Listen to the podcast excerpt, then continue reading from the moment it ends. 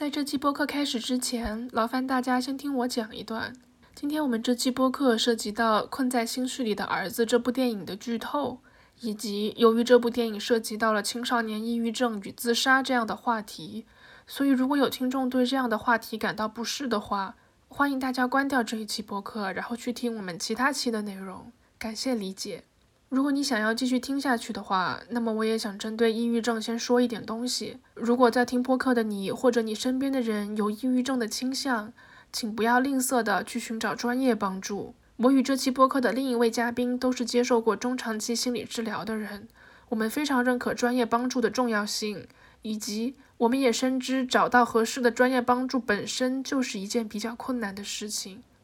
但这值得去做。电影里饱受痛苦的青少年最后自杀了，但我们希望还活着的人们能够一起找到更好的方式。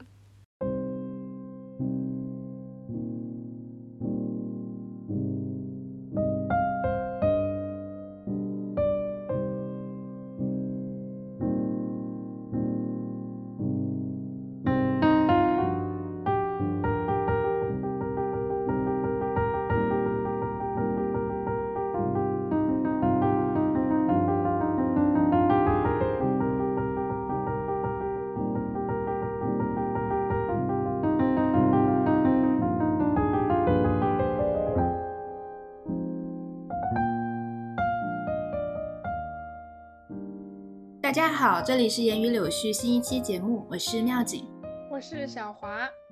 今天我们请到了一位我的好朋友来参与我们的节目录制，他叫悠悠，来悠悠跟大家打个招呼吧。大家好，我是悠悠。嗯。你有没有什么想介绍自己的？呃，没有。他现在是跟我在面对面的录音，因为他他是在另外一个城市，但他现在到我的城市来找我玩，所以呢，我们就可以有幸一起在同一个空间里面进行录音。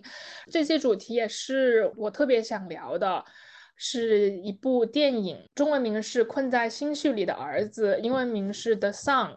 截止到今天三月十七号，在中国里应该院线是还在放映的，对吧？但是已经排片量已经非常少了。我是最先看的这部电影，然后我看完之后就推荐给了悠悠，然后。悠悠看完了之后，我们已经断断续续的讨论了至少有三个小时了。然后我们其实对这部电影有比较多的不同的观点和看法。在我跟他聊天的过程中呢，我也有很多观点是由原本不认同他，到逐渐的也开始倾向于认同他了。然后我觉得我们这个讨论的过程还挺有价值的。对我个人也是挺有意义的，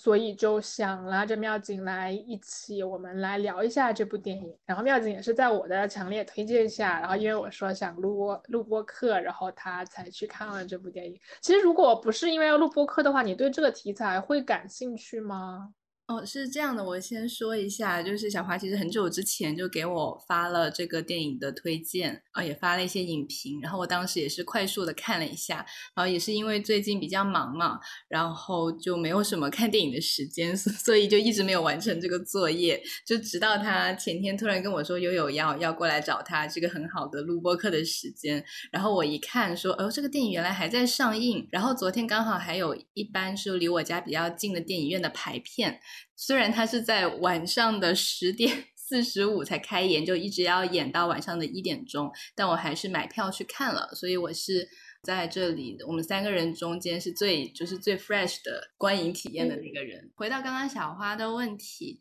我我本身对这种题材呢。可能说不上特别感兴趣，但是我是会愿意去看的，而且我也是看了一些啊描写抑郁症患者群体或者他们家庭的一些作品。对，简介一下，就像妙姐刚刚说的，这部电影它是一个有关抑郁症的题材的作品，它是一部由舞台剧改编而成的电影。导演和编剧都是那个舞台剧的创作者，他的名字叫克里斯托弗·汉普顿。这个人这是他拍的第二部电影，他第一部电影叫《The Father》，中文名翻译是《困在时间里的父亲》，基本上在全球都有很好的评价。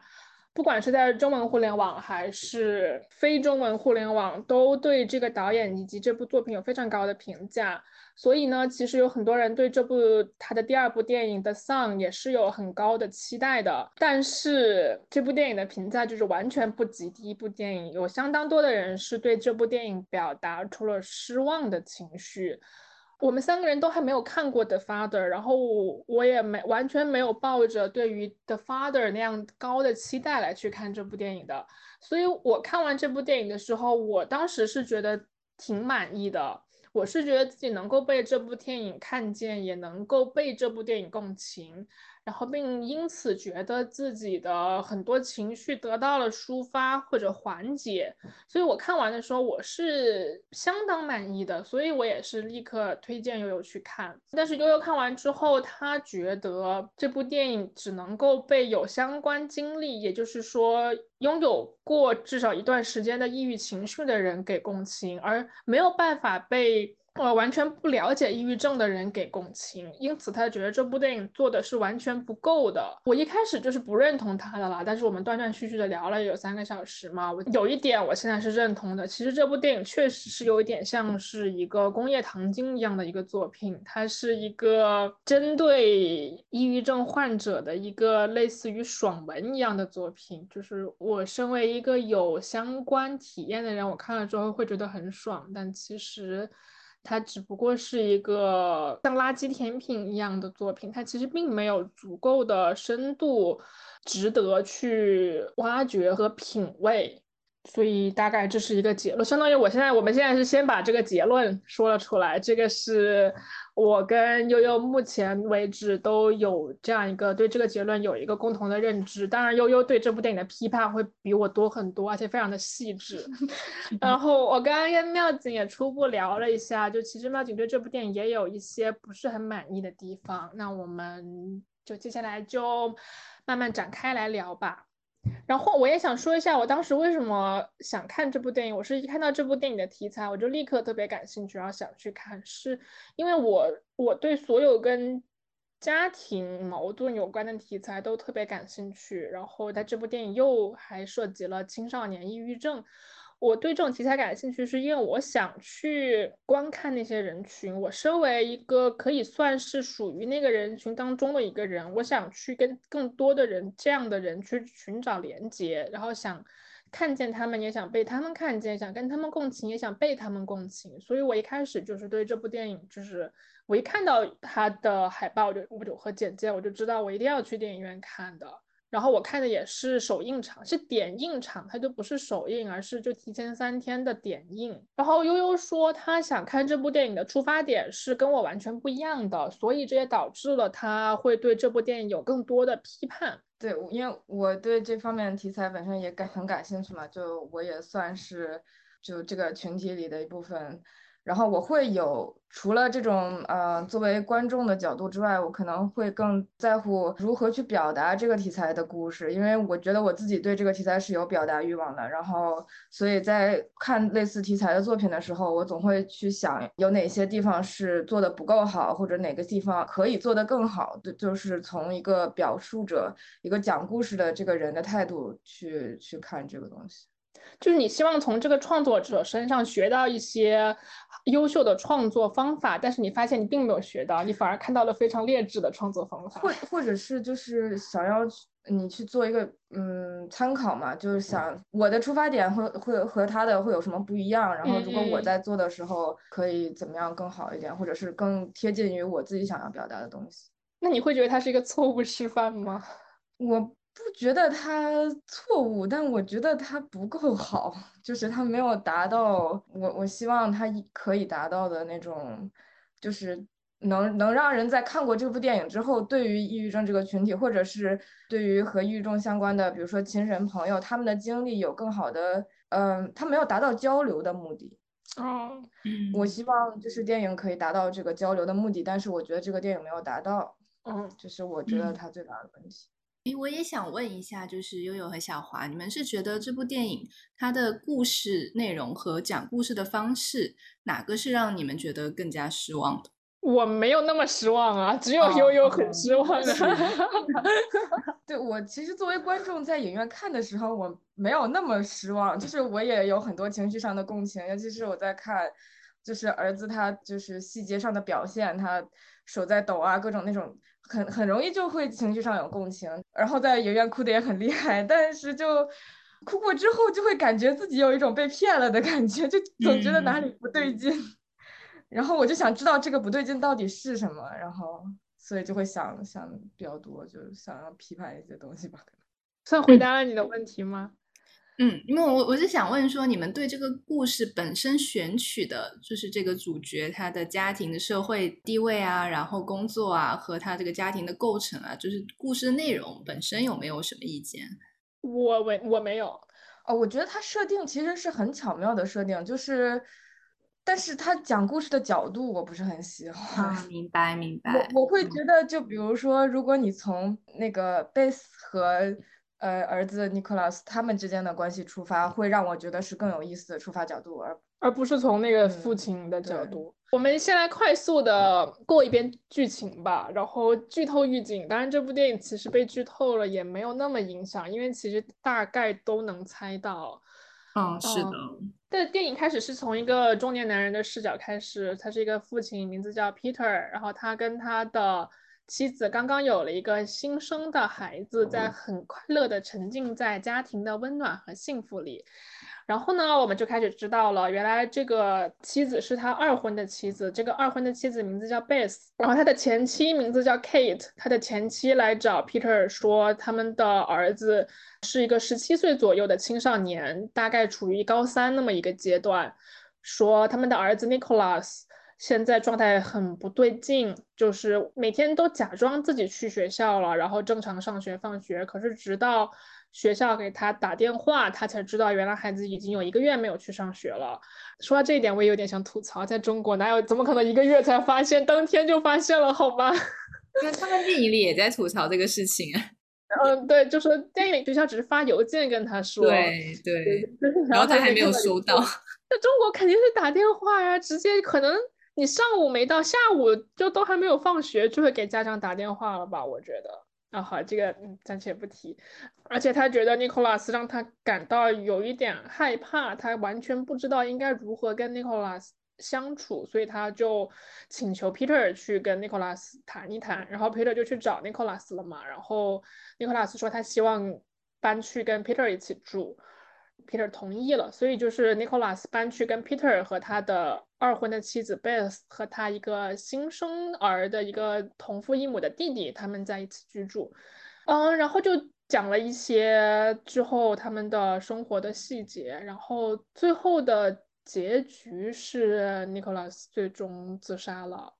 嗯，然后期间有一个情节是这样子，就是我们可以看到 Peter 他身为一个父亲，其实他也是一个。儿子，因为他自己的父亲也还活着，然后中间有一段是描述了 Peter 跟他自己的父亲的关系，就其实我们可以看到关系非常的糟糕和冷漠。他是来自一个精英家庭的，就是一个很富裕的家庭。他父亲是类似于高官呐，或者是至少是很有权势的商人这么一个地位，住在一个很豪华的别墅里面，然后墙上挂着自己猎来的鹿头。两个人吃饭就坐在一个很长的桌子上，然后彼此之间隔了五米远，就像是那种主人跟客人一样的吃饭，就是完全没有任何亲密的沟通，而且。他们之间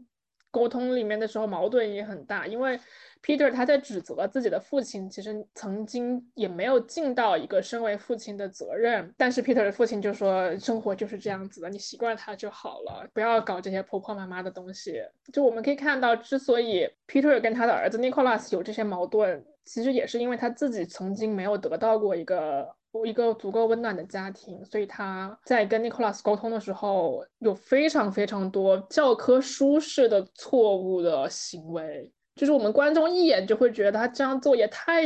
太错误了，而且他自己事后也能够意识到自己的行为是有一些错误的，但他又很痛苦的觉得他自己改不掉。接下来我们可以讲一下我们每一个人对角色的印象与理解。我讲这部电影，其实我还是会主要讲我当时看的时候对它感到满意的地方吧。虽然我现在意识到它是一个工业糖精，它就是有一点廉价的一个工业制品，但是我还是记得当时我在电影院看的时候的那一份情绪。我当时是觉得它。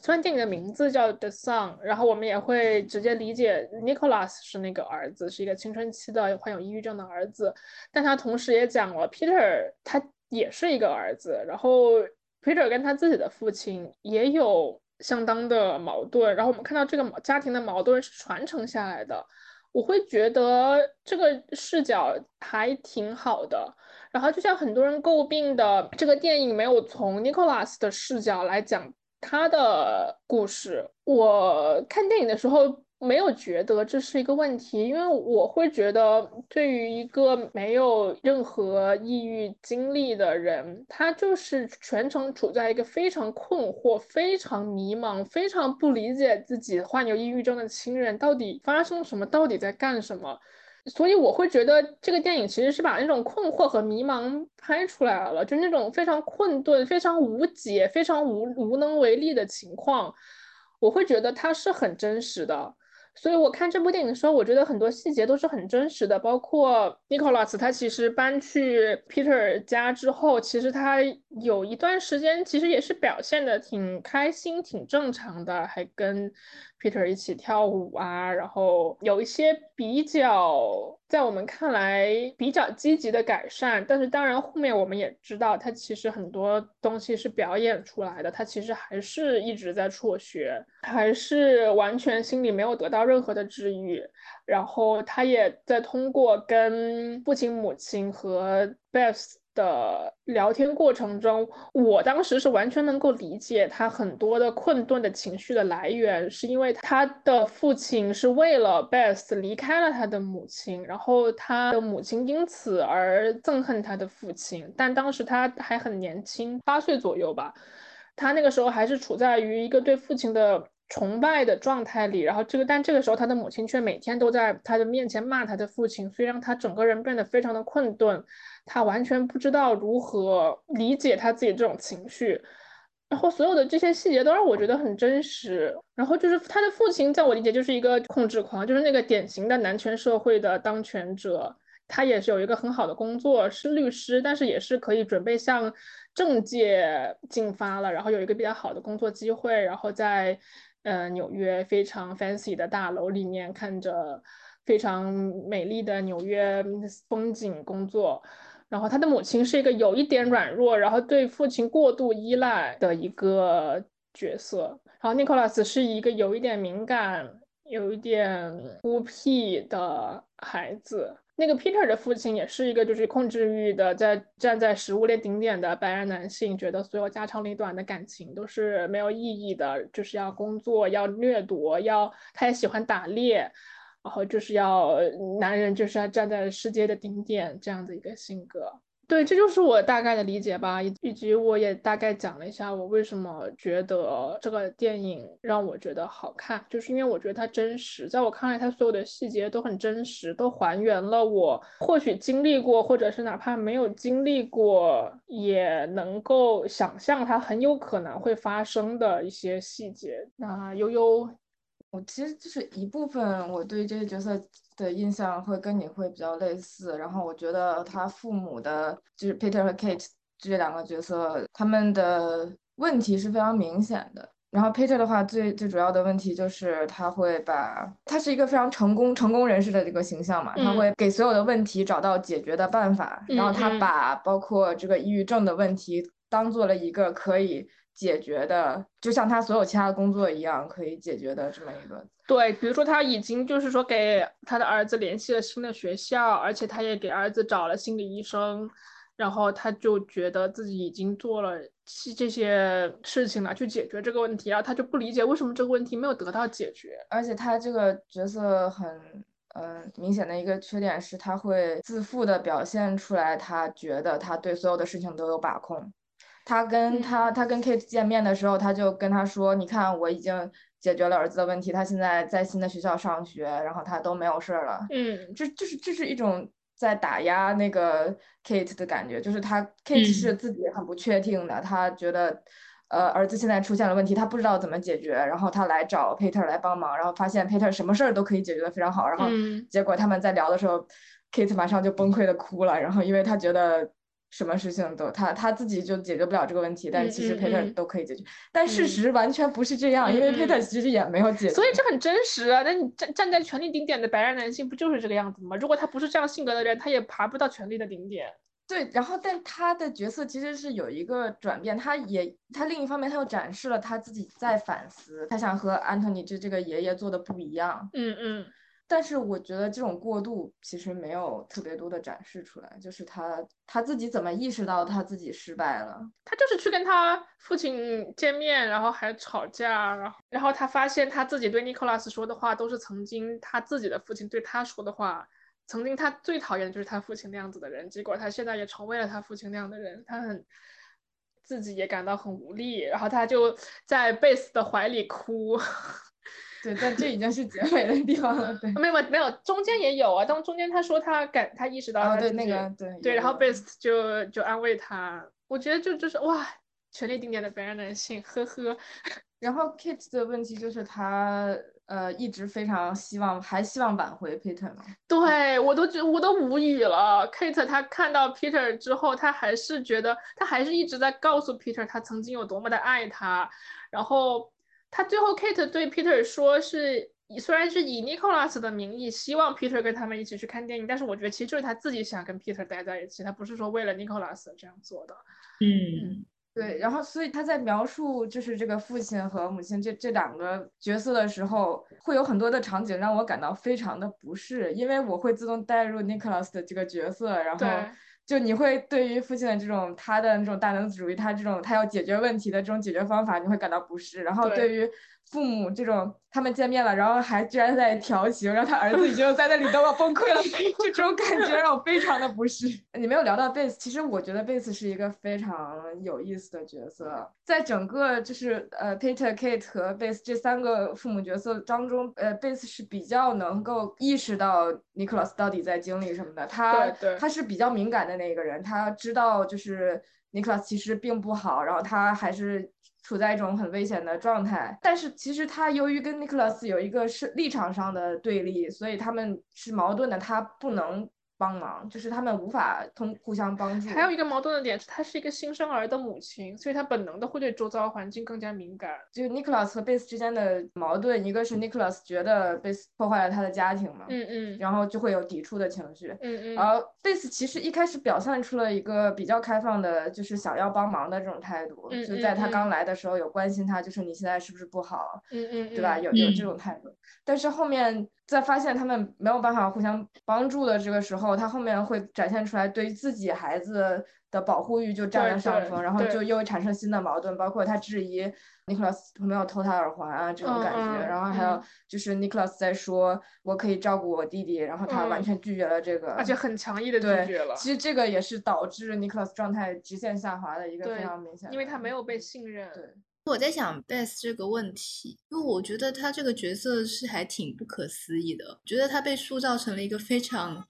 强大的形象。对，可可能是看上去有点冷漠，但是他真的很强大，就是他对所有事情的反应都是能够接纳的。虽然他其中也有作为一个新手妈妈，然后还要面对这么复杂的家庭情况，他也有就是小崩溃过，也有表达自己的不满，但是总体来说，他真的是全部都承受下来，而且就是选择了对自己家庭最有利的处理方式。嗯，对你也能感觉到 Beth 是在用尽全力去保护他自己的这个家庭。这也是为什么我会觉得这个电影如果从贝斯角度 来拍会更有意思，因为我觉得这里面其实是有很多可以挖掘的东西。他怎么他他怎么去处理这个关系，然后包括他对于 Peter 的他这种反应，因为他其实是知道 Peter 感觉一切都好，但其实不是，他是对于他来说这件事情是明确的，但是他依然在周旋这种。我觉得从这个角度其实是有很多可以拍的，但很很遗憾这个电影没有从这个角度出。就是我跟悠悠其实对 Nicholas 有一些不同的理解。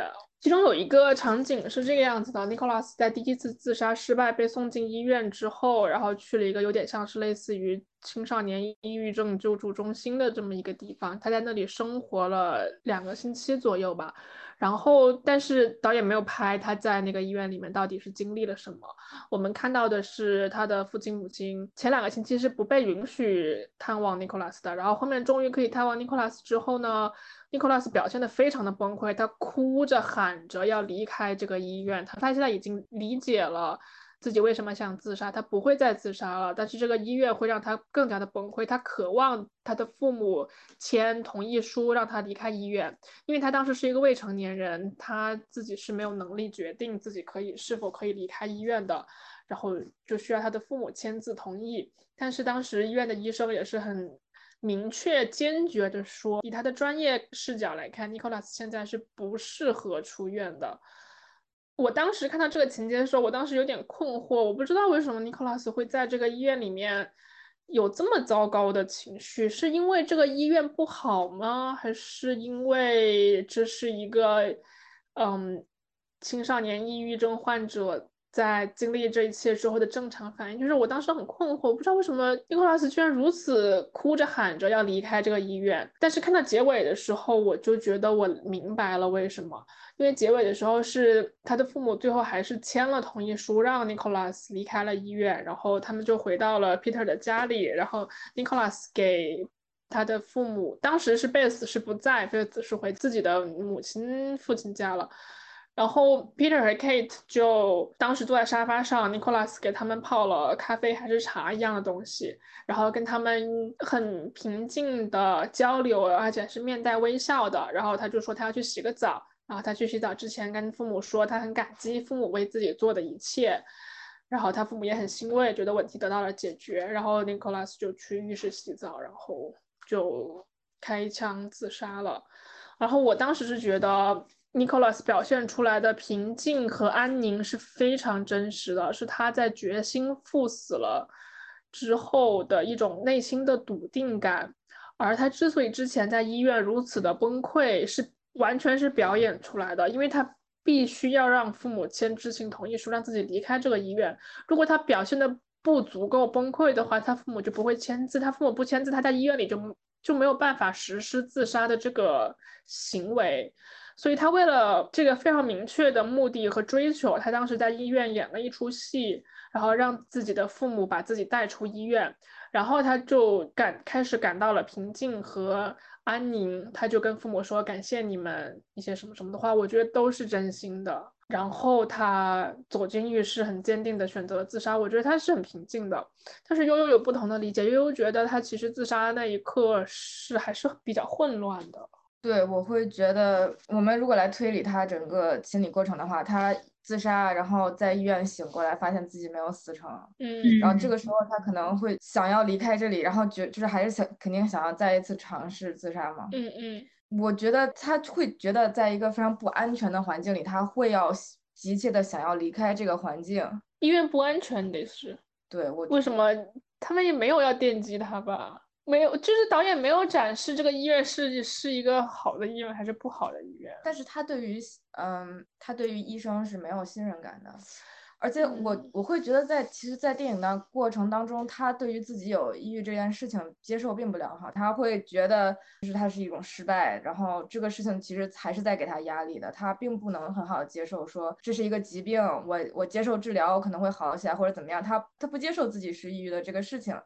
然后这个其实会导致一定程度上恐慌，因为这些人不仅在说你抑郁，然后我要治疗你，然后你可能会好起来。他对于这个现实是不接受的，所以他会想要逃离出这个环境，他会要一个更自由的环境里。嗯嗯，就是做出他自己想要做的事情，which is 自杀，对吧？嗯对。然后我会觉得他对于父母后面那一段是他在整个两个星期内计划好的，因为他第一次已经失败了。嗯，他第一次是自杀失败了，然后甚至他可能会有这种想法，就是我已经什么事情都做不好了，为什么自杀还也做不好这种感觉？然后对吧？所以他就会。计划一个对于他来说相对完美的结局，我觉得他可能排练好了他要做的，比如说倒茶，然后和父母说的这些，就是对不起，然后我爱你们这种，就是他会想要给父母一个更或者给自己一个更完整的交代，就是我好好告别了，然后他们他自己就不会那么自责了嘛，他就会觉得那我已经告诉你们这不是你们的错，然后你们也不应该承受这个，然后我也爱你们，然后他就可以没有那么多呃心理负担的去完成他自杀这件事情，所以他应该平静呀，他都计划两个星期了，他为什么还混乱呢？但是他在想象死亡这件事情和他真的去拿起枪对自己自杀这个过程当中，我觉得，嗯，还是会有面对死亡的恐慌在里面的。我会觉得他之前提到洗衣房里有枪这件事情，其实是在电影比较中间的部分就已经提到了，然后后面有很多镜头暗示是，呃，在拍这个洗衣机，然后其实就是在暗示他在想。洗衣机后面有枪这件事情，嗯，那为什么他一开始没有，他一直没有选择用枪，而是他选择用刀或者用其他的方式？就就我觉得他对于这个其实是有恐惧的。然后包括他最后他去厕所之后，其实也不是马上枪枪就响了，他父母还聊了很多关于他们要去电影院怎么约会的话题，然后然后枪声突然就响了。就其实我们不知道在这中间他自己的心路历程是什么。我不觉得他就是。很坚决的，我觉得这中间是有是有很多想法在里面的，但是他不是没有拍嘛，对吧？对，所以这也导致了我们对这个电影的拍摄手法和叙事方法的一些质疑，就是就是正是因为导演没有拍，就如果导演拍了。尼古拉斯的视角，他走到浴室，然后如何把枪找出来。然后他他之所以有一些花一些时间，是因为你一个新手，你是要稍微研究一下枪怎么用的，好不好？哪有人一上来就知道怎么用啊？你虽然电影里看着很简单，那你怎么那个什么安全阀，那些什么玩意，你要你要打哪？你是吞枪还是打太阳穴？有些东西就是你，我会觉得这些是他前期已经准备过来的东西，因为他。已经就是前面有很多暗示，他在这个洗衣房里，他在想这个枪的事情。我觉得他可能很早就已经查过了枪怎么用，包括，但我我觉得我们也不要聊这么多。但我就我就觉得这就是问题所在，因为他没有拍，所以会导致我们对于这个解读有非常大的差异。对对对，导演没有拍。如果导演能够给尼古拉斯的面部表情有刻画呀、描写呀，或者是就是。导演什么都没有拍，所以导致了我们就完全按照自己最希望的方式来理解这部电影。哎，我想问一下悠悠，因为刚刚你提到一个我没有想到的点，就是说他已经就是在浴室谋划了很久用用枪自杀这个事情，但是他第一次自杀的时候却没有直接选择用枪，你是觉得为什么呢？对这个问题其实没有答案，我不知道。对，我现在觉得也挺奇怪的。按这个逻辑来想，因为他选择，因为按我的理解，他应该是选择割腕嘛。嗯。然后割腕自杀的，其实成功率并不是很高。其实挺高的，割腕然后放在热水里，之后我们只要但是但是但是在家，而且这也需要时间，它不是一个对，就是一枪毙命这么及时有效的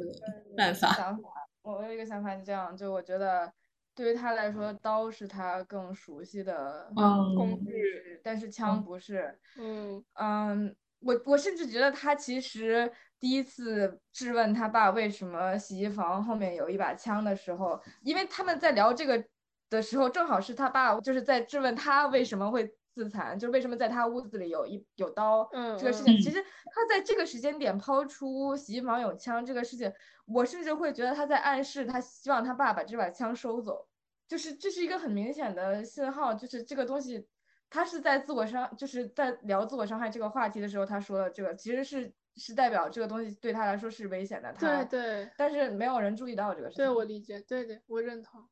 就是这个这个表示，其实枪并不是他的最优选择，他并不是很想要这个东西。就他，你你对于一个不熟悉的工具会有一些恐惧，包括呃。如果你去查关于用枪自杀这件事情，它不是很安全的，很有可能会发生一些跑呃就不理想的方法，所以他我觉得对，嗯，然后还有刚刚说的就是在医院崩溃的那个问题，对我刚也在想，因为如果说他已经做好了必死的打算和计划的话，他按照剧情，我觉得他应该也。不用在医院留观非常长的时间，就是我觉得他其实也完全可以骗过骗过医生，还是他根本就骗不过医生，就是 选择一个比较正常的方式出院，再完成他的计划？他是等不了了呢，还是说他也他做不到骗过医生这件事情？我觉得他骗不过医生，我也觉得但但这也是为什么我会觉得他有一部分那种崩溃不是演出来的，或者他把自己内心不稳定的那一个部分夸张和放大的表对他可以利用这一部分，但是我我会觉得这一部分其实是很强烈的在那。嗯是的，然后我也很同意悠悠说的那个，就是他对自己的这个病情是非常的没有接受的啊，包括他可能是在装的时候说的话，就是说你把我跟一群比我病得更重的人放在一起，对我有什么好处？我觉得 也有可能是真心的，因为他可能不认同他们是同一个群体。对对对，就对他来说，如果承认自己有抑郁症的话，就是更大的失败呢。对，我觉得会，因为他的父亲对他的要求也是希望他爬上权力的顶点的那种，他可能会觉得自己也有义务那样做。还有一个非常明显的是他对他心理医生的态度，嗯，就是他那个心理医生不是一个非对那个那个心理医生不好，这个首先我们都认可。对，但是他对于心理医生的态度，其实也非常直接的表示他就是很排斥这个聊天的内容。嗯嗯，所以他给我的感觉是他完全处在一个非常孤立无援的状态，其实没有任何可以真的能帮到他的人在。哎，可以讲一下为什么你们觉得那个心理医生很糟糕吗？从他们的互动的方式，就是明显说他们俩不合适吧，因为找心理医生是一个很困难的事情，就跟找嗯伴侣一样。就是不是说很容易就能找到一个能够帮助你的心理医生的，就是他是需要一些尝试的。所嗯以明显他在电影里面他其实只尝试了一次嘛，而且其实也他自己也没有办法选择，应该就是他父亲全都给他安排好的，他也不会觉得自己可以去换一个心理医生。他不会觉得嗯这就是一个好的方法，他只是尝试了一次心理治疗之后，他觉得那个医生不好，他就觉得所有的医生都不好。但其实如果他能够换几个心理医生的话，是很有可能可以找到适合自己的心理医生的。但是他没有这个机会，他还是他太太年轻了，然后又太困顿了，这些青少年特别容易困在自己的世界里，然后心理医生又没有帮助他打开这个视野，然后。所以那个心理医生绝对对他来说是一个不好的心理医生。嗯嗯，明白。其实你想，那个有一个那个电影，就是马特·达蒙主演的那个电影，嗯，叫做《心心灵捕手手》。对，就他也是，他一开始也就是他对心理医生也是非常排斥的态度嘛，他就不断的拿那些心理医生打趣，然后就是挑衅他们，然后怎么样？而且也是因为他很聪明，所以他能够用各种各样的方式惹怒那些心理医生，然后那让那些心理医生对他都非常的反感，直到他遇到了另外一个男主角，那个命中注定的心理医生，然后那个男主那个人就非常优秀的让他有了一些改变。我也想拥有一个那样的心理医生，他好好啊。我也是这么觉得，就是你需要，如果他自己本身不接受这个心理疾病这个问题，然后你要通过和心理医生聊这个，逐渐接受自己的这个一个状态的话，那首先最重要的是他需要和心理医生建立信任。对对但他的心理医生是通过他父亲找来的，对，嗯他对他父亲就没有信任，一点信任都没有。然后这个心理医生又是听他父亲的，这个这个不信任是会传导的，就是他对于嗯心理医生也不信任，而心理医生也没有证明他值得被信任，所以这个关系就很糟糕。对很糟糕。有没有可能他之所以一开始没有用枪自杀，他也不想把那个这个愧疚感加给他的父亲，因为他有可能会猜到，如果他用这把枪自杀的话，他父亲可能会更自责。有没有可能他一开始是考虑到他也不想让他的父亲这么自责？也有可能就是我想多了。我觉得可能性 不大，因为他毕竟是选择在他父亲家里自杀嘛。其实用什么方式，我觉得已经没有那么重要了。但他如你想，他如果在他父亲家里自杀，他同时也可以让那个他对贝斯也是一种报复，因为他对贝斯也心里也是有不满意的。嗯，但他在第一次尝试的时候，其实已经报复过了。觉得他他选的那个时间点，就是他爸也不在家，然后他他妈完全不知道这个事情，但是唯一就是第一个发现他的也是贝斯嘛，嗯嗯，就实际上这是一个我觉得已经是最直接的报复了。对，所以他当时其实是更想报复贝斯，而不是说想报复自己的父亲，所以他没有选择用那个枪。但是你觉得他他在选择这个时间点，就是他刚跟他爸吵完一架，然后他就就是你很难说他他的心理状态，他有多考虑不要伤害他嗯，的这些父母。好吧，不知道。好，就是因为我们不知道，所以我接下来我们来到了大批判环节，也就是悠悠非常渴望的环节。他，呃，把这个电影用手机倍速的快速过了一 遍，然后记了很多他想批判的细节。就是，然后好，嗯，首先就是第一个就是叙事方法，它是几乎没有从 Nicholas 的视角来拍故事，而是从 Peter 的视角，然后。我一开始会觉得这是没有问题的，但是刚刚我们聊天也讲了，就其实就是因为他没有从 Nicholas 视角来拍，所以我们对 Nicholas 的理解有非常大的差异，所以可能这确实并不是一个好的叙事方法。然后第二个问题是，他有许多人人物之间的冲突和矛盾都只是通过语言。来呈现的，他没有通过那个事件本身来呈现。比如说，他的父亲跟 Nicholas 说：“你如果自残的话，你不只是在伤害你自己，也是也是在伤害我。”然后 Nicholas 就对他父亲说：“那你离开，你抛弃母亲的时候，你不只是在伤害母亲，也是在抛弃我。”然后他也跟他父亲吵架的时候也说。他父亲离开的时候，他母亲一直在骂他父亲，所以他对于父亲的形象在他心里留下了非常大的撕裂的感觉。就这些东西，如果通过一些闪回的镜头来直直接，或者哪怕是用时间顺序或者是倒叙都可以，就是直接通过那个场景还原，就是他还在一边还在崇拜父亲，然后他母亲就天天在他面前骂他。如果把它拍出来，是不是会更好呢？或者说是 Beth 和 Peter 之间的矛盾，通过他们的对话，我们知道有一天是已经快到结尾了。Beth 当时要回娘家吧，好像是，然后就但是 Peter 不能跟 Beth 一起走，他们当时在门口聊了一下天，然后呃 Peter 说他很抱歉，他们前一天晚上爆发了如此激烈的争吵，然后 Beth 就说我都不知道我们在吵什么，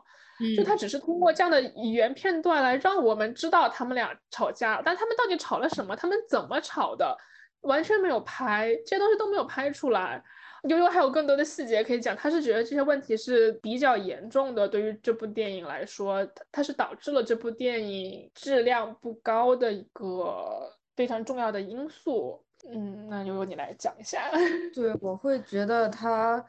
呃，故事没有讲清楚，然后。人物的话，其实是非常脸谱化的，或者是他是就没有给给到你，让你觉得你看完这个电影，我对于这个角色有认识，我走进了其中的某一个角色。我看完这个电影，我会觉得我还是不了解尼克拉斯。我知道，OK，他有抑郁症，他喜欢写作，有抑郁症会有很多种情况，喜欢写作的人也有很多情况。影片并没有真的展示给我他是什么样的一个人，我会觉得我看完这个电影，我依然离他很远。我觉得最严重的就是一个可以举一个例子，就是他对于 Nicholas 喜欢写作这一点，这这个嗯人物设定的这种塑造上，就是他其实是很简单的就把这个设定扔给了观众，他会比如说在。场景设置上，在墙上贴一些关于什么写作、想成为作家这种感觉，然后给一些暗示，包括给一两个镜头，他有写东西。然后就是他妈妈对他说：“我知道你以前喜欢写作，你还写作吗？”对，还有还有他，我后面又看了一下，他跟心理医生聊的时候，心理医生也有问他：“你现在还在写作吗？你你还有兴趣写作吗？”然后他没有回答。你像我们会觉得，那么可能，比如说你在抑郁的不同不同阶段，你可能会有，我一开始想要记录，我想要通过写作来表达我抑郁的情绪，然后到后面某一个阶段是。写不下去，我没有办法，没有动力，没有兴趣去做我喜欢的事情了。这个其实也是导致大家在遇呃情况里面越来越走向一个死胡同的一个。对，因为你你你完全丧失了行动力。对你丧失了你去自我调节的能力。嗯。然后你很感兴趣的，你的这种希望也完全破灭了的时候，这种。嗯。但他就没有任何的暗示，就是哪怕说。他不再写了，或者这种转变也没有暗示到，嗯，就会让我感觉是，嗯，你像在一部小说里，他告诉你这个角色喜欢写作，他就直接写，OK，Nicholas 是一个喜欢写作的青少年，然后就结束了，嗯，没有描写任何 他写了什么或者他对什么题材感兴趣，这个这个这个设定在这个角色上是怎么作用的这一点就没有写出来，这会导致，嗯，我觉得他这里面的人物。就塑造的不够好，就是让我觉得它是一个很流水线、很生的这种产物。嗯嗯，我可以，这点我是同意的，确实。嗯，我想补充一下，因为因为这部电影它是完全以 Peter 的视角拍的嘛，甚至所有的闪回回忆镜头它是有的，但也完全只是 Peter 的视角，所以我觉得这可能不能算是一个问题，这就是导演选择的这种方法。那这个选择是好的还是不好的？对于我来说，其实这一点并不清楚，就是他。嗯，我们说这部电影是以 Peter 的视角来讲的，但其实他又有很多细节给到，比如说我们在看 Nicholas 的反应，他手抖，或者是他那种焦虑，我们是直接可以感受到的。嗯，虽然他没有写出来，但我们大概能知道他大概在经历什么。对，所以所以就是我坐在电影院看这个电影的时候，我在和 Nicholas 共情的同时，会非常明显的感觉到，我坐坐在我旁边看电影的人，他们如果没有这种经历，他们完全看不到这些细节，也看不懂这些细节代表到什么什么。就会导致我会觉得我在看的电影和别人看的电影不是一个东西。哇，我当时看的时候，我是觉得我看到了这些细节，而且我觉得大家都看到了，所以我觉得这部电影好好啊。对，但这个对于我的，我就非常明确，他们是看不到的，就让我很就让我很难受。嗯，但是作为他的父母，就电影里面 Peter 和 Kate 也是看不到的。嗯，对他们没有看到。而且包括写作这一点，因为我我我没有仔细看他墙上贴的到底是什么东西。我对他喜欢写作这了解这一点，完全就是来自于他母亲和心理医生的问话。嗯，然后我会觉得说，这是不是只是他父母对于他的一个印象，也不一定是他就真的说他很喜欢做的事情。这点我也是不清楚的。所以我觉得对于 Nicholas 的塑造，我觉得有没有可能是导演故意的？因为因为他是站在父母的角，就是尤其是父亲的角度来拍嘛，可能父亲他就是。就是不了解他儿子，他就是不知道怎么去描述自己的儿子。我会觉得有没有可能是导演他确实是不知道如何从尼 l 拉斯的视角来讲故事，他是一个旁观者，他很努力的想要去呈现这么一个有关抑郁症的故事，但是他没有办法真正跟抑郁症患者共情，所以他也没有办法拍出那些细节，所以他选我觉得可能不一定，因为你想他都能拍出阿兹海默症的细节。我另外一个朋友，他说他觉得他看了这部电影之后，他觉得他拍的 Father 就是运气好。哦。他觉得他看了这部电影之后，他不觉得他是一个多么好的导演，所以他说他觉得第一部估计就是运气好吧，就是撞大运了。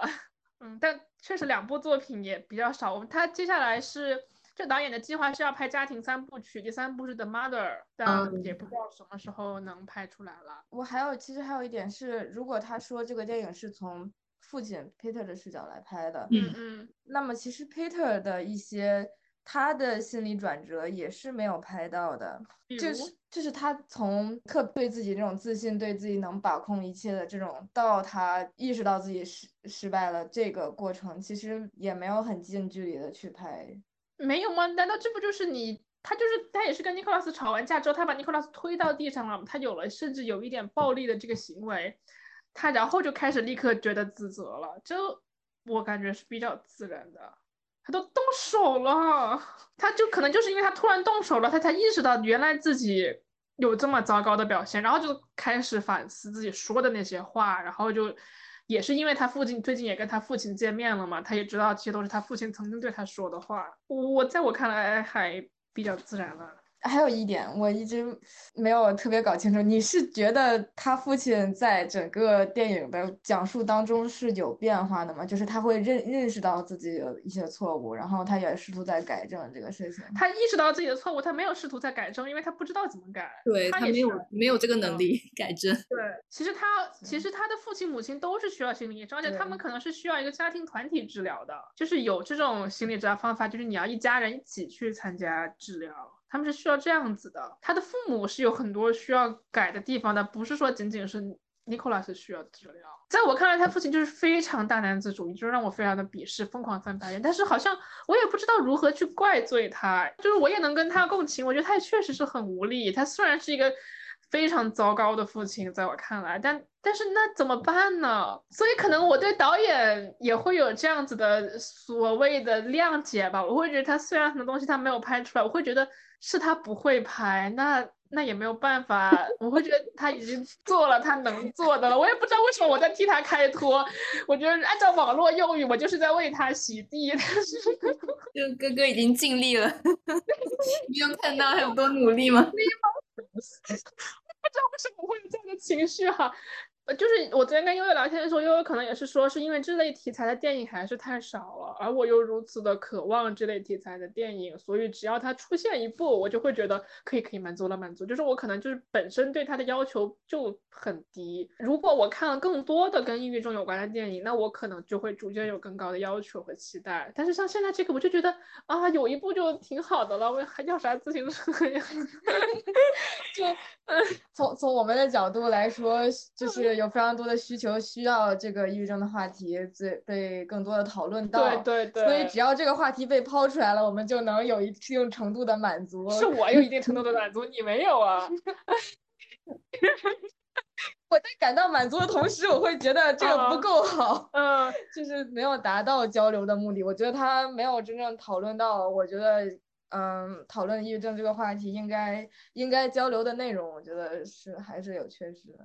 我还想提到的一点就是，我会觉得，如果一个电影想要达到交流的目的，嗯，那么你电影有一个视角，然后大家跟着这个视角在讲一个故事，嗯，那么坐在电影院里的这些人，至少大家看到的东西要差不多，才能有一个 OK，我们看完电影来交流的。这个很难避免啊，文艺作品就是会产生各种各样的解读啊。对，但是你得至少你是有一些。你要你要探讨一个东西吧，就是你要分析，比如说一个描写，我们我们以前做阅读理解，你总要理解一个东西，比如说这句话表达了什么。嗯嗯嗯。你不能说 OK，他说这个这个儿子是抑郁的，然后就完了。那我们去分析什么呢？每个人对于每个每个人把自己对于抑郁的理解投射到分析儿子为什么会抖腿、咬手指，然后让你去分析。对啊，但是你你需要分析，那比如说，那你就要联系上下文分析，就是比如说为什么他发生了什么。然后，但是他这里并没有给你上下文，就导致你只能通过你你说为人那个儿子为什么会抖腿？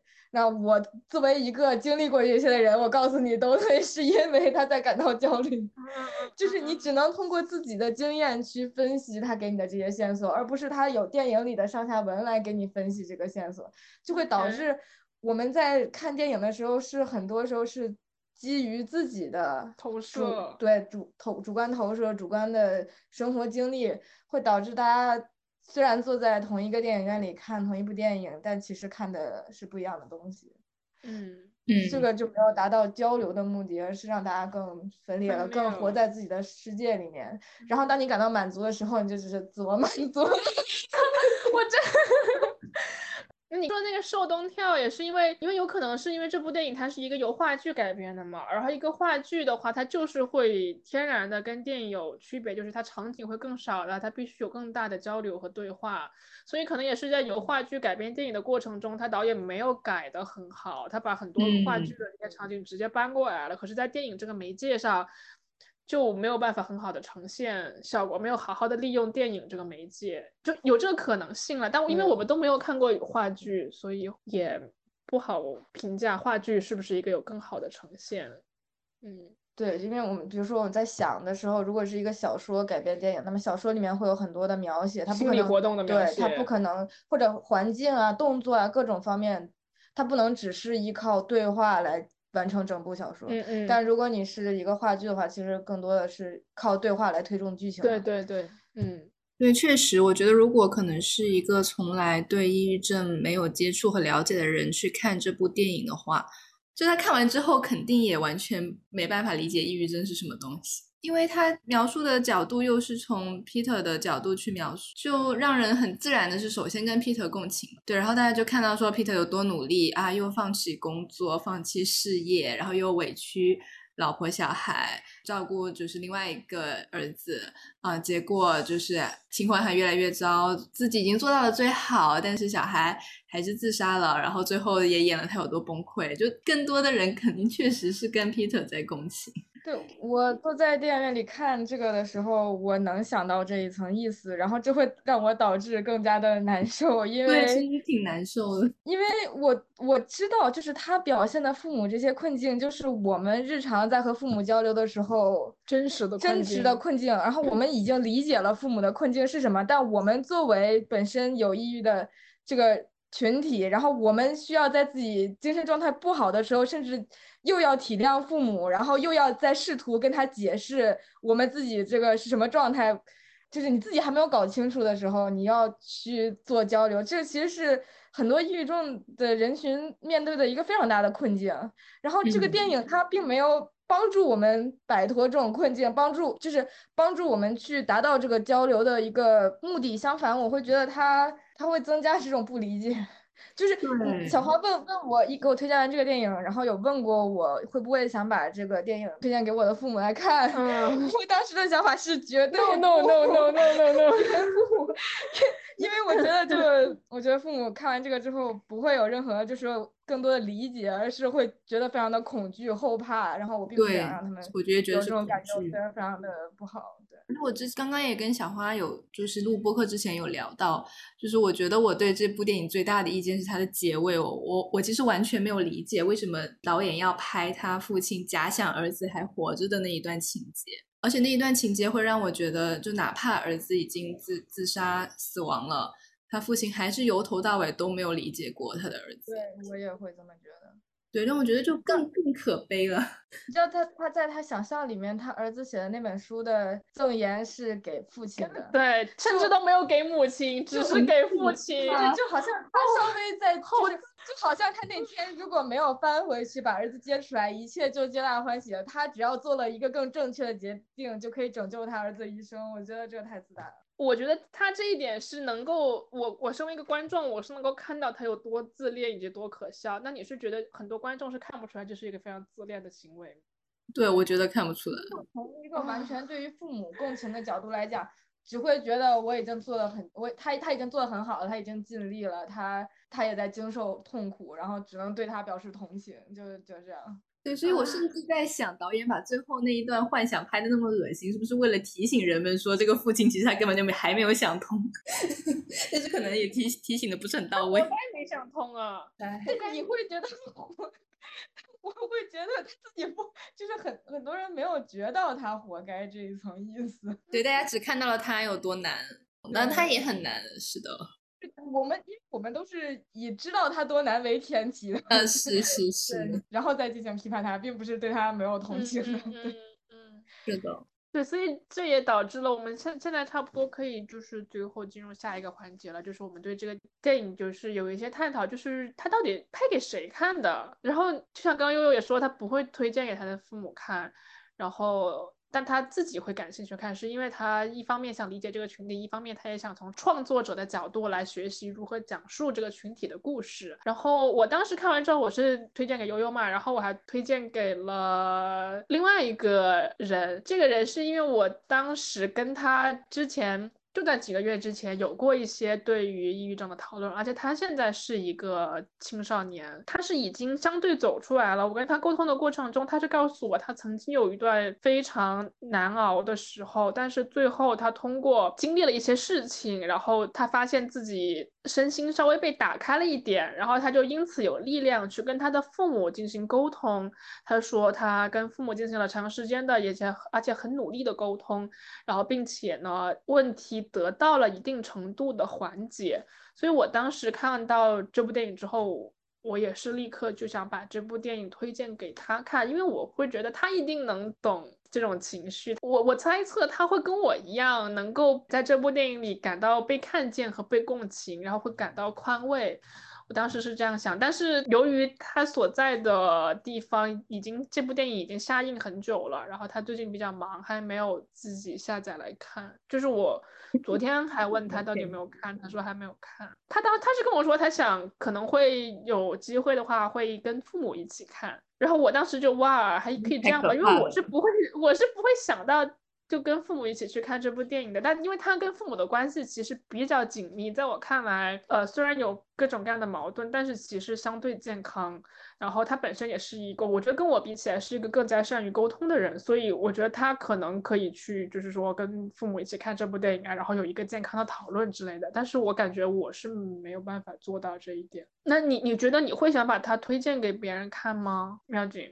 或者是你想把它推荐给什么我暂时没有没有想到说特定的人要推荐给他们看的。那我觉得我也不会推荐给我父母看。不推荐的原因是我第一我没有觉得他拍的很好，第二我也是跟你们刚刚说的一样，我觉得他没有一个交流的目的，他也不会帮助我父母说更了解这个青少年或者说小孩抑郁的这个群体的事项，他可能真的就给他们带来恐惧而已。然后悠悠说他有另外一个朋友是说。他自己不愿意去看这部电影，是因为什么原因？就首先那个朋友他是知道这部电影是有关青少年抑郁症题材的电影，然后那个朋友说他拒绝去看这部电影，对他不太会对这种题材感兴趣，是啊，他是对这个题材不感兴趣，还是说因为这个电影拍的不好，所以他不想去看？因为你是跟我说他觉得没有对抑郁症有更深刻了解的人是不配拍这个题材的。嗯，我们之前也聊过一些。其他的话题嘛，然后我们都认可人只能讲他自己能讲的故事。嗯，如果嗯他去讲他一个本来没有经历或者没有一个他自己的视角来来接触到的这个话题，嗯，那么其实有很多东西是嗯就只能通过他自己的想象来讲这个这这个话题的东西，然后会导致他抢夺了其实真正需要表达的那部分人群的话语权。但那部分人自己没有能力，没有办法来拍电影，而且他也没有抢夺呀。这个现在这个市场上就这么一丁丁点儿电影，又不是说没有说我做了个电影我就抢夺了你拍电影的空间和时间和票房。但是是这样，就是电影上，呃，历史上也有很多电影，它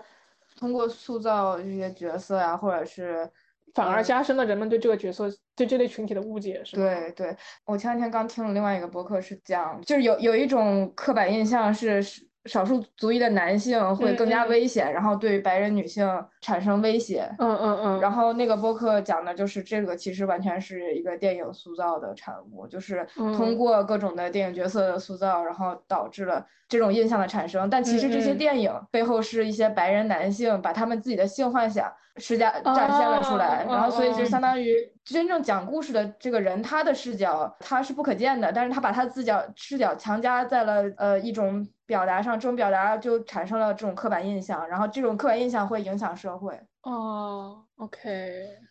所以这部电影到底是拍给谁看的？导导演只是为了满足他自己吗？他为什么想也我们也不知道他为什么想拍这个家庭题材。先是二子奥兹海默症，然后又讲抑郁症，然后最后也不知道 The Mother 是要拍什么。我我在看的时候会有一种感觉，是他可能有一些相关经历，然后但他。他不是这个群体内部的，但他可能有一些，有可能他就是假设他就是那个父亲嘛，或者他有朋友或者怎么样，就是他对于这件事情本身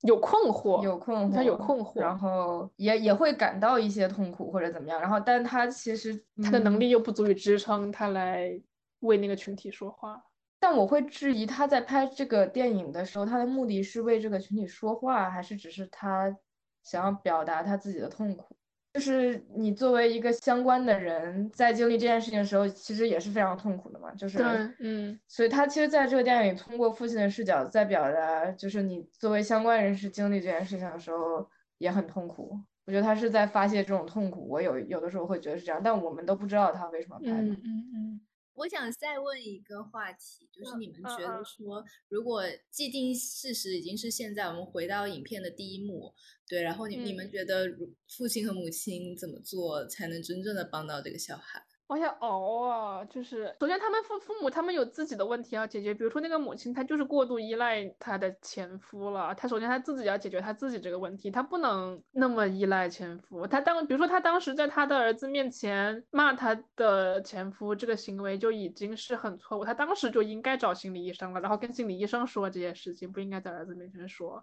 但她现在已经造成这些伤害了，她她也必须要很努力的才能够。很努力、很痛苦的挣扎着面对自己的问题之后，才能够去帮助他的儿子。嗯，就首先父母要解决自己的，而且那个 Peter 他也是跟他的父亲之间的关系是那个矛盾，那么他也需要去看心理医生来看如何他自己缓解他自己青少年时期的那个伤疤，因为他说是他母亲当年在他青少年的时候，他母亲去世了，然后他父亲甚至在同一个城市都没有回家，而是在外面参加酒局啊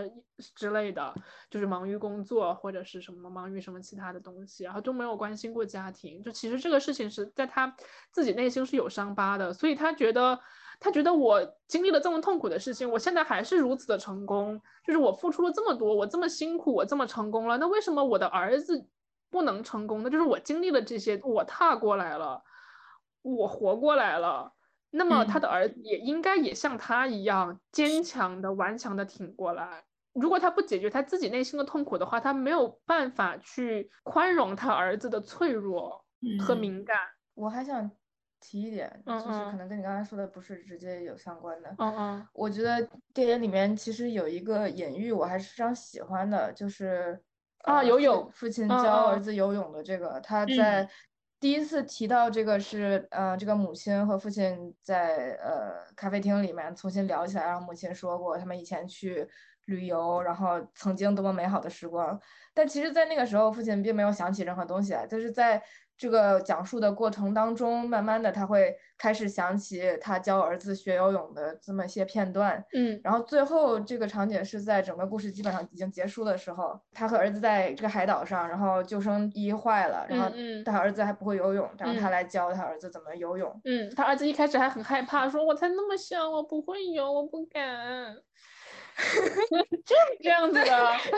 我会我会觉得这个其实是一种一种答案的隐喻，就是为什么在那个场景下他帮助了他的儿子，因为一个是他自己本身会游泳，他对于这个问题是有解决方案的，他很自信，他不会用担心自己的问题，嗯，然后他又全身心的就是在注视着他的儿子，在在从他儿子的角度来。教他这个东西，而不是说，OK，我自己会游泳，我也是自己学会的，你自己游，我也退下去，你就游。他是他是一个面对面的，一直在在看着他儿子，然后一点点跟他儿子一起游的一个状态，就是这个其实。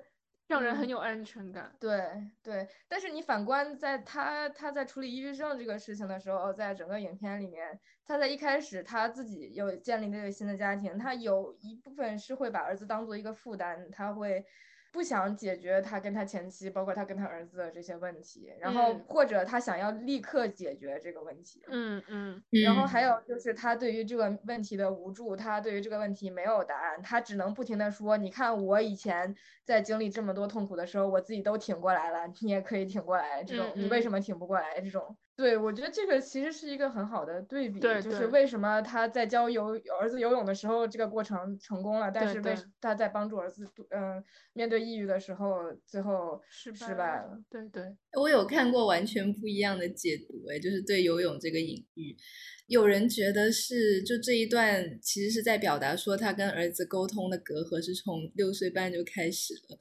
因为因为当时小孩就是强烈的表示我不愿意游，但是他父亲就说嗯你一定可以的啊你要学会。我不觉得，因为最后他孩子学会游泳之后是很开心的。我觉得那个那一段在我看来是成功的，而且是没有啦，因为他他是说了，但是后来就是他没有直接的表现出他会了，他就是扑腾了两下，然后又说哦我不行了我不行了，然后父亲又在鼓励他，就最后是给的那样一个画面。我我不知道，我我觉得那个画面最后就是他他游过来，然后他爸。他接住了他，把他抱起来，然后很开心的样子。那我觉得，那毕竟那个孩子那么小，咱也不知道他是怎么感觉。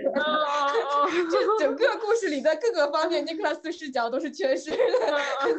是，我觉得主要可能给人有这种感觉，可能是因为当时是给了那个小孩很不情愿的脸非常久的特写，就是在游泳之前。对对对，所以可能会造成不同的理解。哦，还有一个他们需要解决他们自己的问题，就是父母之间的问题。是那个父亲，他当时跟 Nicholas 吵架的时候，他说：“我为了你才跟你母亲待在一起那么长时间。”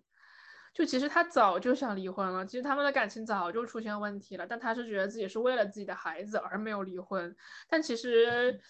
当然现在就是我觉得。可能十年前说这个话题，大家会觉得很前卫，但是现在说这个话题就已经很很平常了。就其实父母为了孩子而不离婚，它并不是一个正确的选择。而且你的父母只要感情破裂了，你们的感情破裂就是会被孩子感受到，尤其是一个敏感的孩子，他就是会觉得这个家有什么不对劲，但他又不知道为什么不对劲。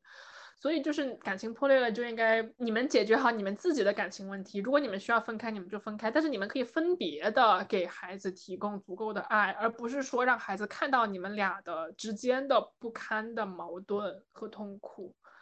反正我觉得现在这个社会已经开始逐渐的认可这个观点了吧。但是十年前我肯定会觉得不行，你有孩子在，你怎么能离婚？你肯定要先熬到十八，孩子十八岁了才能离婚嘛。那那你怎么看待，就是父亲失控推推儿子之前就喊出那一句说我就没有选择自己生活的权利吗？呃，父亲这个角色对于我来说是很矛盾的，他对我也是觉得又自负又自卑的一个状态，就是他在很多时候你能感觉到他在寻求一种认同，他会跟贝斯在聊，然后因为贝斯会不断的安慰他说你你对这件事情没有错，然后他会他在贝斯面前会表现出来。啊，我对要这些要负责，我他会就是他表现了他的软弱，我我觉得他不是在表现他的软弱，他是在寻求一种安慰，然后从贝斯那里获得证明，就是他其实这不是他的错，他需要别人告诉他这不是他的错。其实尼古拉斯更需要一个人告诉他这不是他的错。对，这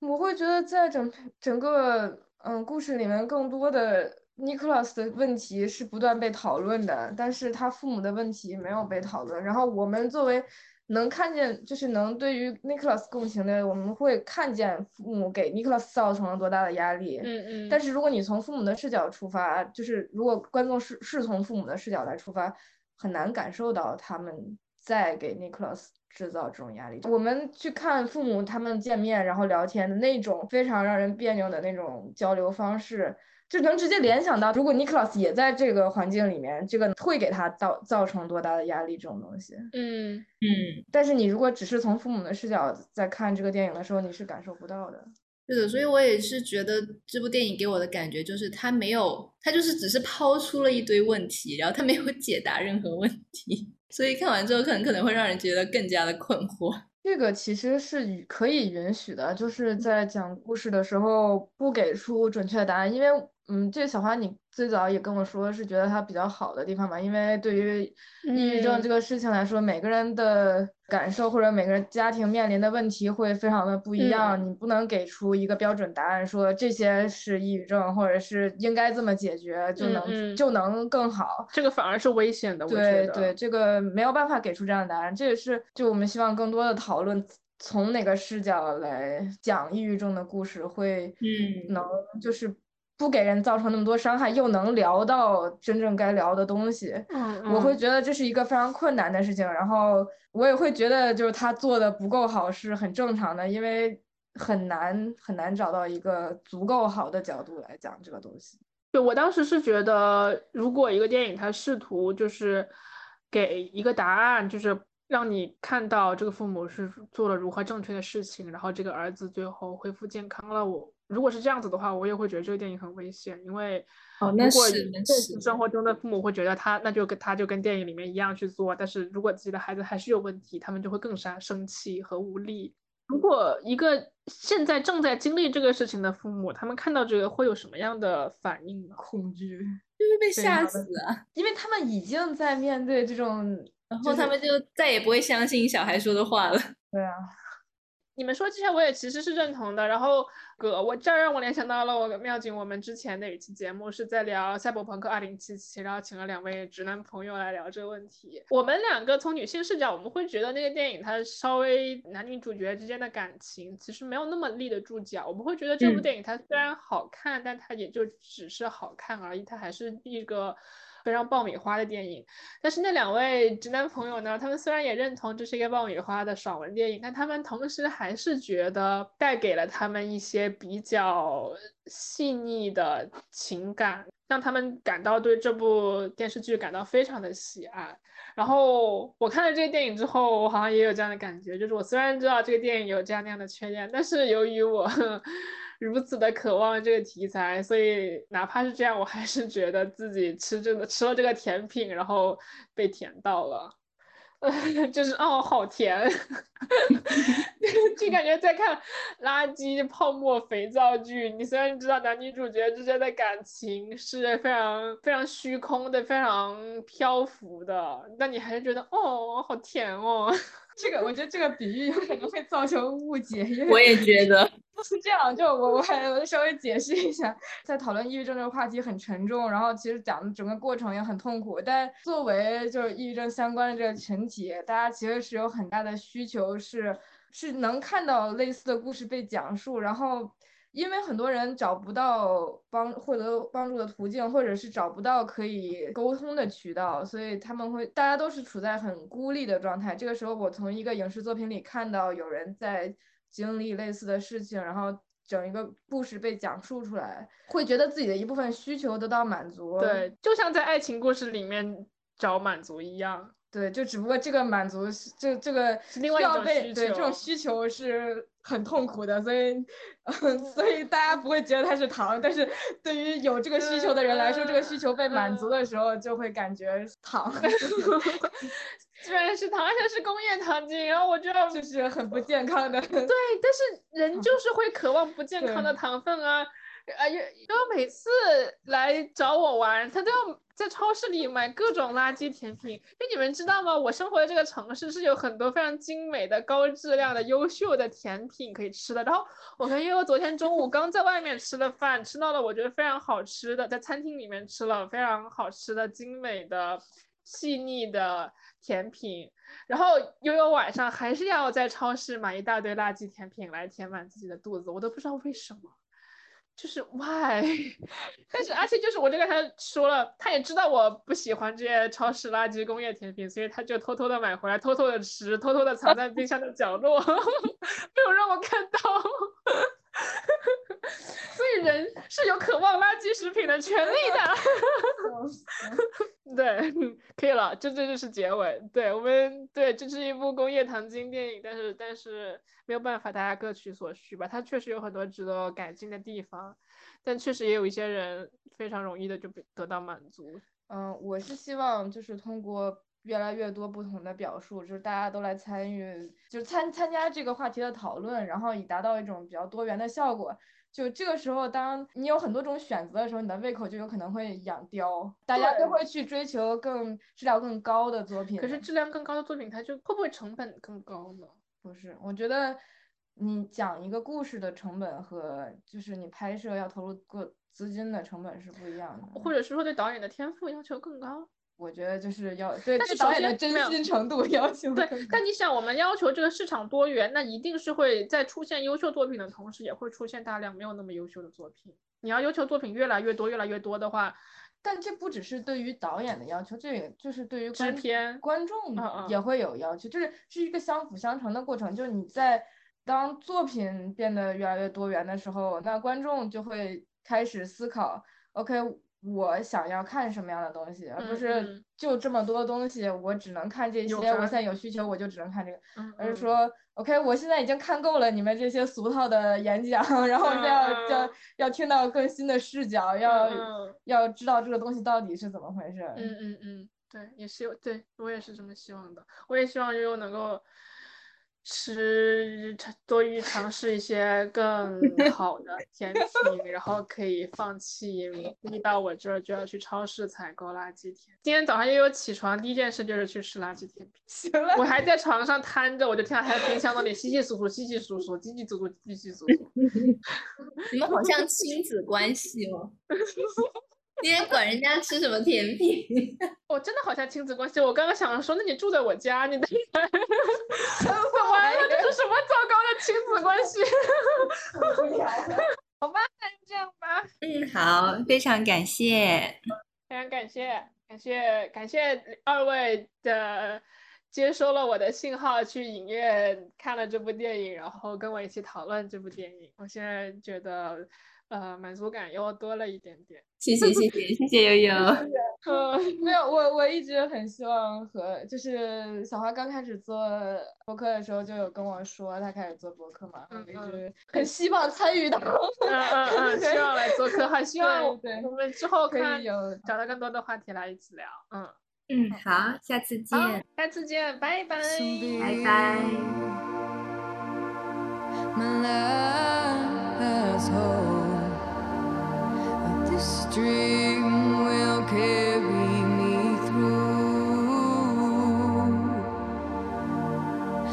history